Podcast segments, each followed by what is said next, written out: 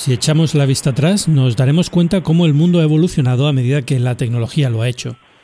Si pensamos en nuestro sector público, veremos que el lápiz y el papel fue sustituido por la calculadora y esta después por las tablas de Excel.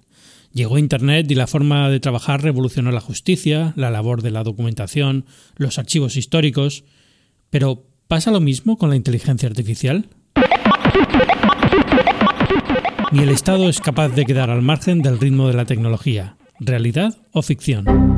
Según un estudio elaborado por Ernst Young en más de 12 países, el 80% de las administraciones en España reconoce que la implantación de la inteligencia artificial es una realidad. ¿Cuál es el problema?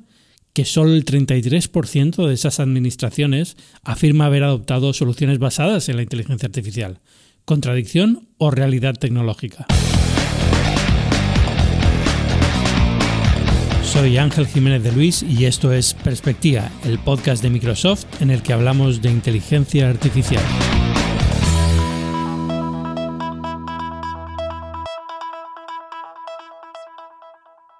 Soy Manuel Márquez, socio responsable de consultoría para el sector público de EY. Soy José Agustín González Romo, secretario general de Empleo y Trabajo Autónomo en la Consejería de Empleo, Formación y Trabajo Autónomo de la Junta de Andalucía. Javier Hernández Díez y soy el subdirector general de Desarrollo e Implantación de Servicios Digitales de la Dirección General de Transformación Digital del Ministerio de, de Justicia. Soy Natalia Escobedo, directora de Gobierno y Sanidad para Microsoft España. María Pérez Naranjo, directora general de Estrategia Digital y Gobierno Abierto de la Junta de Andalucía. Cerrábamos nuestro último episodio analizando cómo la crisis del coronavirus exigía una vuelta de tuerca en nuestra forma de hacer las cosas, pensando en que debíamos ser ingeniosos para volver a coger el ritmo.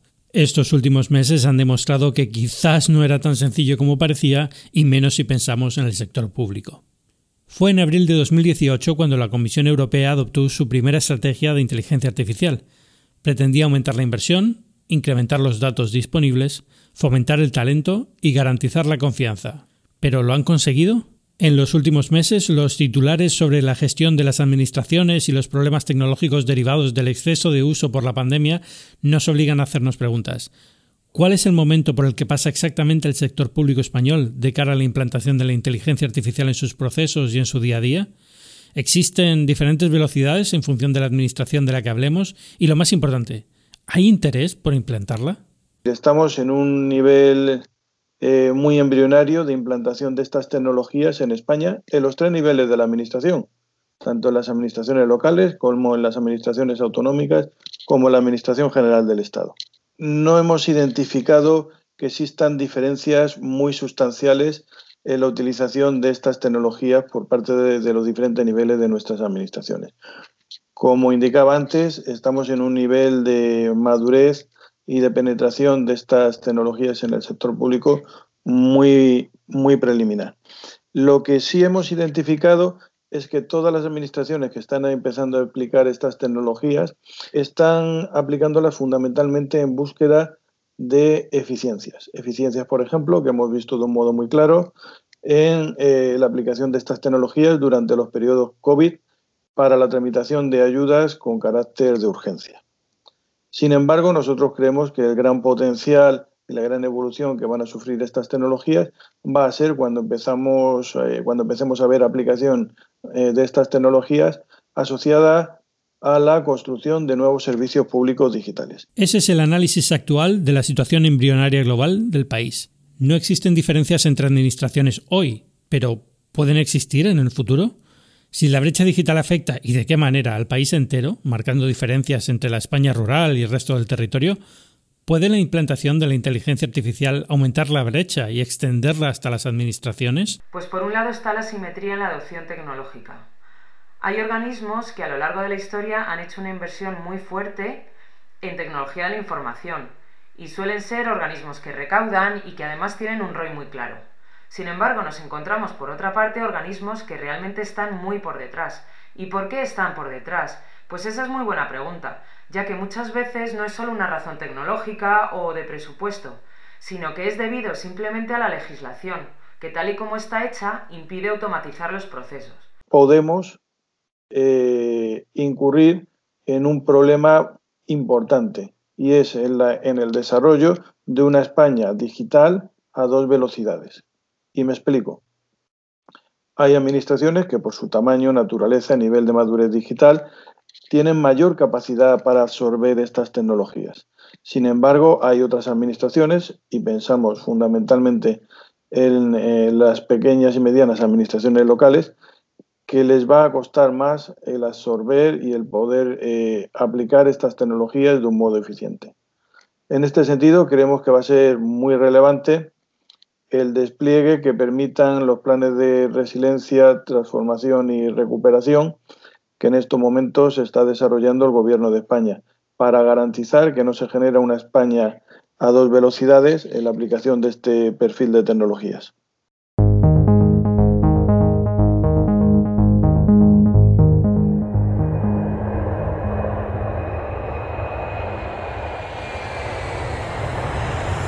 Viajemos a Bruselas. Vayamos un paso más allá. ¿Existirán países a dos velocidades? Hay diferencias entre unos y otros. Es una realidad que se asienta como consecuencia del diferente nivel de apoyo recibido por los sectores públicos y por el peso que ha puesto en España sobre su espalda el sector privado. Hay países en el norte de Europa donde han sido las administraciones los que han impulsado de un modo muy decisivo la aplicación y el uso de estas tecnologías dentro del propio sector público. En España, sin embargo, venimos de un modelo en el que ha sido el sector privado en el que ha impulsado el uso de estas tecnologías y ahora se están empezando a incorporar estas tecnologías en el sector público. Aquí creo que vamos a vivir un cambio de paradigma muy en el corto plazo. A pesar de lo que dice el análisis de la situación, la realidad también nos muestra que la inteligencia artificial viene para quedarse que los problemas por el trabajo a distancia y por la gestión que se ha llevado a cabo durante los meses de la pandemia están haciendo recapacitar. Existe una necesidad real de llevar el sector público a un nivel superior. Yo creo que ha quedado muy claro en el estudio que se ha hecho. Eh, la inteligencia artificial tiene una acogida muy grande en el sector público. Otra cosa es que luego la implantación sea muy pequeña. Pero sí que pienso que tienen ganas de moverse, de hacer las cosas de forma diferente, hacia nuevos servicios sí valoran la importancia de la inteligencia artificial, la valoran los políticos, la valoran los gestores. Por ejemplo, hemos estado hablando con ministros para usar la inteligencia artificial en la lucha contra el fraude, fiscal o contra el fraude en el Ministerio de Trabajo. La gente sí que es consciente de que existe una tecnología que nos puede ayudar. Sin embargo, muchas veces la tecnología de la inteligencia artificial está incorporada en nuestro día a día y no son conscientes. Lo que hace falta, en mi opinión, es formación, tanto del personal técnico TIC como del personal no TIC. Saber qué ventajas tiene la inteligencia artificial, qué facilidad de implantación tiene. Muchas veces nos ponemos barreras pensando que la inteligencia artificial es algo del futuro. Y no, la inteligencia artificial es algo del presente. Y es muy relevante que los funcionarios conozcan estas tecnologías y cómo implantarlas. Esto es clave ahora y va a ser clave en el futuro. Sin empleados formados y capacitados habrá un gran hándicap a la hora de incorporar la inteligencia artificial a cualquier proceso dentro del sector público. Como tecnologías transformadoras van a llevar aparejadas procesos que entendemos que son muy relevantes, como la necesidad, por ejemplo, de contemplar procesos de skilling y reskilling con los funcionarios que hasta el momento han trabajado con tecnologías tradicionales y que van a tener que empezar a trabajar con este perfil de tecnologías. Lo que queremos es evitar esas tareas repetitivas a los funcionarios y para eso estamos en un proceso ahora mismo de entrenamiento ¿no? de la, del servicio que, que, luego lo hará de manera automatizada 24 por 7, que al final es de lo que se trata. Aunque el horizonte temporal para desplegar todas estas tecnologías eh, de un modo adecuado es de tres años, yo creo que nos va a llevar algo más, puesto que la transformación va a requerir cambios profundos y relevantes en nuestras administraciones. Pero no es solo esto, existen más problemas. Que solo el 4% de las organizaciones públicas que han participado en, en nuestro estudio han desarrollado proyectos escalados, es decir, hay todavía un gap muy grande entre las administraciones que han desarrollado proyectos pilotos y las administraciones que están empezando a implementar o a desplegar proyectos de transformación masivos. Por ejemplo, A consecuencia de la pandemia y sobre todo de las medidas preventivas eh, tomadas y, que afectaron obviamente a la actividad económica y prácticamente a la totalidad de, colectivos, incluyendo los autónomos, pues desde esta consejería y acorde con nuestras competencias nos vimos en la necesidad de diseñar ayudas para los colectivos más perjudicados. Pero eso sí, con una prioridad clara, y es que pudiesen percibir estas ayudas durante el momento en que tenían esa necesidad cruciante, sin embargo con los procedimientos habituales y ordinarios no era posible ya que los plazos entre la solicitud y el cobro de la ayuda venían siendo tradicionalmente de, un año e incluso hasta dos y por lo tanto pues hacía inservible y prácticamente inútil el objeto de esta ayuda. Por eso decidimos innovar y cambiar el, enfoque global del procedimiento mediante, eso sí, la utilización de herramientas tecnológicas que lograsen automatizar todas las fases del, proceso. En la primera ayuda que sacamos, la Consejería consiguió desplegar una arquitectura de automatización inteligente de 17 robots, trabajando 24 horas al día mediante la contratación eh, de una empresa en la gestión de los expedientes administrativos y llegando a tramitar hasta 2.500 expedientes al día, logrando el pago de la ayuda en menos de dos meses. Pensemos, por ejemplo, en justicia. Todos tenemos las imágenes de aquellos carros de supermercado llenos de papeles o en el registro civil, donde por ley debe tener unos libros donde se anotan los eventos a mano. Por ejemplo, el libro de familia, las partidas de nacimiento. En este tipo de cosas donde las cosas se anotan a mano es muy difícil automatizarlos. Habría que cambiar la propia legislación para que permita hacer los procesos de una forma totalmente distinta. Y este es uno de los principales retos que nos encontramos ahora mismo en las administraciones públicas. Este no es el único problema, el único hándicap que tiene la inteligencia artificial a la hora de instaurarse dentro de nuestro sector público. Hay más. Otro de los grandes retos o stoppers que siempre nos hemos encontrado en nuestros clientes de administración de cara a adoptar nuevas tecnologías ha sido el tema presupuestario aunque sinceramente yo creo que ahora, con la llegada de los fondos europeos de nueva generación, con el Plan 2025 de España Digital, ya no va a ser un problema. Más temas relevantes, las aplicaciones legacy que tiene la Administración. Muchas son desarrolladas con tecnologías del siglo pasado, es decir, tienen más de 20 años, aplicaciones que en su día se automatizaron, que eran muy novedosas y que incluso solucionaban algún problema en un momento dado, pero a día de hoy se han quedado obsoletas y además hacen muy difícil la adopción de nuevas tecnologías o, por ejemplo, incorporar inteligencia artificial a esas aplicaciones. Otro stopper importante es la atomización. La administración pública está atomizada. Son muchos departamentos independientes, cada uno con su propio presupuesto, y muchas veces, cuando tratamos de poner soluciones por encima de todos estos departamentos, soluciones que busquen eh, aglutinar o soluciones que sean eficientes, al final es muy difícil de implantar, eh, ya que la propia contabilidad de la administración hace que sea muy, muy complicado. Pensemos, por ejemplo, en la sanidad. ¿Cuántos hospitales tenemos? Cada hospital tiene sus propios sistemas, cada uno opera de una manera, y cuando queremos hacer una solución que esté por encima de estos hospitales, que analice, por ejemplo, la historia clínica, al final es muy complejo, ya que se trata de tener solo una historia clínica, no tantas como hospitales. Yo creo que este tema se va solucionando cada vez más, pero aún sigue existiendo bastante atomización vencer la posible resistencia a recibir ayuda de sistemas eh, automáticos ¿no? que hacen uso de estas técnicas, que esas ayudas pueden ser de carácter ético o profesional. Y un segundo reto es el de la capacitación, dado que no existen demasiados perfiles expertos para, eh, para este tipo de técnicas. Desde luego, los planes de resiliencia, de transformación y de recuperación pues son de enorme importancia para poder llevar a cabo este tipo de tareas eh, de transformación digital de las administraciones. Para que sean efectivos, desde mi punto de vista, debemos avanzar de manera coordinada con el mercado, además, ¿no? mediante mecanismos ágiles y debemos ampliar el horizonte, tanto unos como otros. La enorme demanda que, este tipo de trabajos va, a conllevar sobre el sector privado obliga también a que ese propio tejido empresarial esté preparado, por lo que no solamente ayudará a la administración a modernizarse, sino que también lo hará a las empresas privadas. Un periodo mayor para su real implantación y mejor uso, un problema de atomización que puede dificultar su implantación. Es más, la mayor parte de las administraciones de España no disponen de planes para implantar la inteligencia artificial en sus sistemas, no hay estrategias específicas.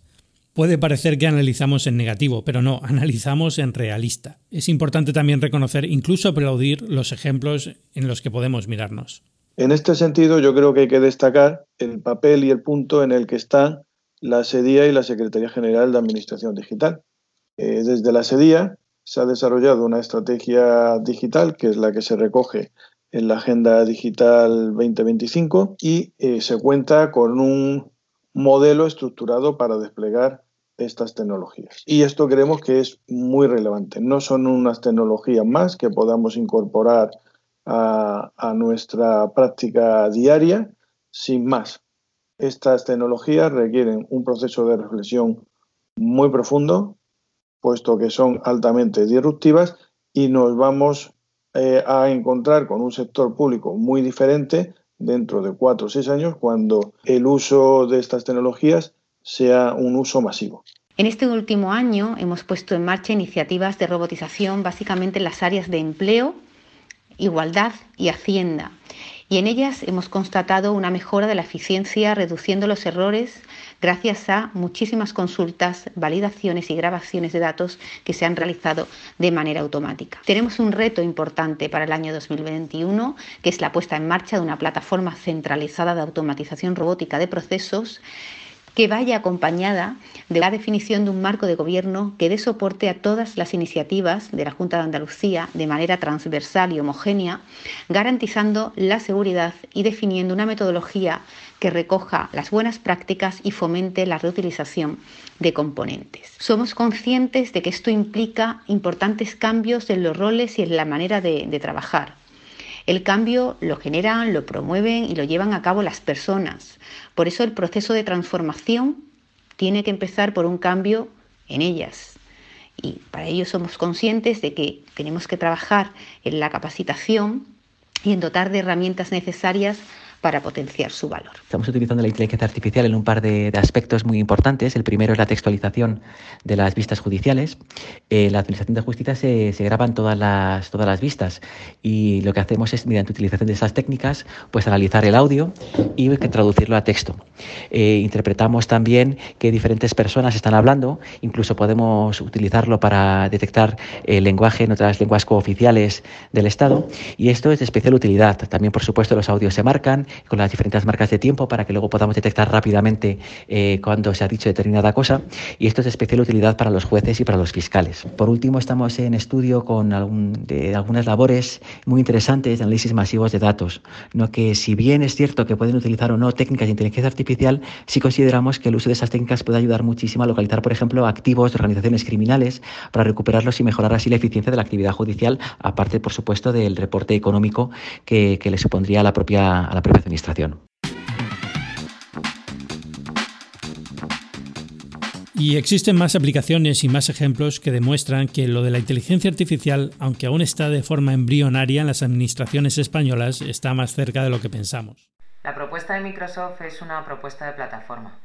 La inteligencia artificial no es algo que solo puedan utilizar unos pocos. Ahora, ahora, mismo hay plataformas, hay herramientas que hacen que la inteligencia artificial se pueda poner en marcha y nos dé soluciones muy a corto plazo y además de una forma muy sencilla. Por ejemplo, antes hablaba de Microsoft 365, cómo podemos poner un Analytics, cómo la propia tecnología nos está recomendando ser más eficientes en nuestro día a día. Hay muchísimos servicios que están desarrollados en Azure, muchísimos servicios que están desarrollados no solo en Azure, sino además por partners de Microsoft que utilizan Azure. Empezamos a ver cosas como Video Analytics, soluciones que permiten hacer análisis de vídeo, speech to text para analizar textos de alguna forma, soluciones que se pueden utilizar para soporte y de una forma muy sencilla, como plataformas de CRM que ayudan a los ciudadanos a moverse y a tener un autoservicio de servicios de administración.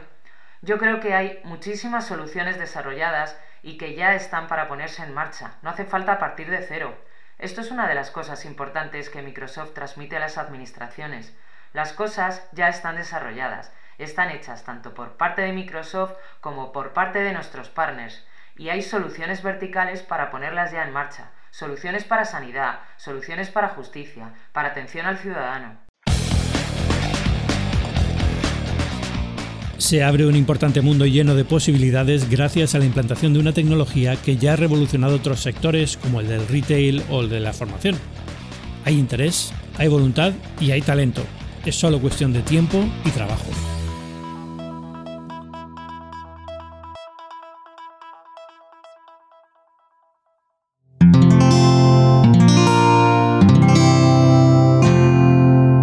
Escuchar más capítulos de este podcast y de todos los que pertenecen a la comunidad Cuonda en cuonda.com.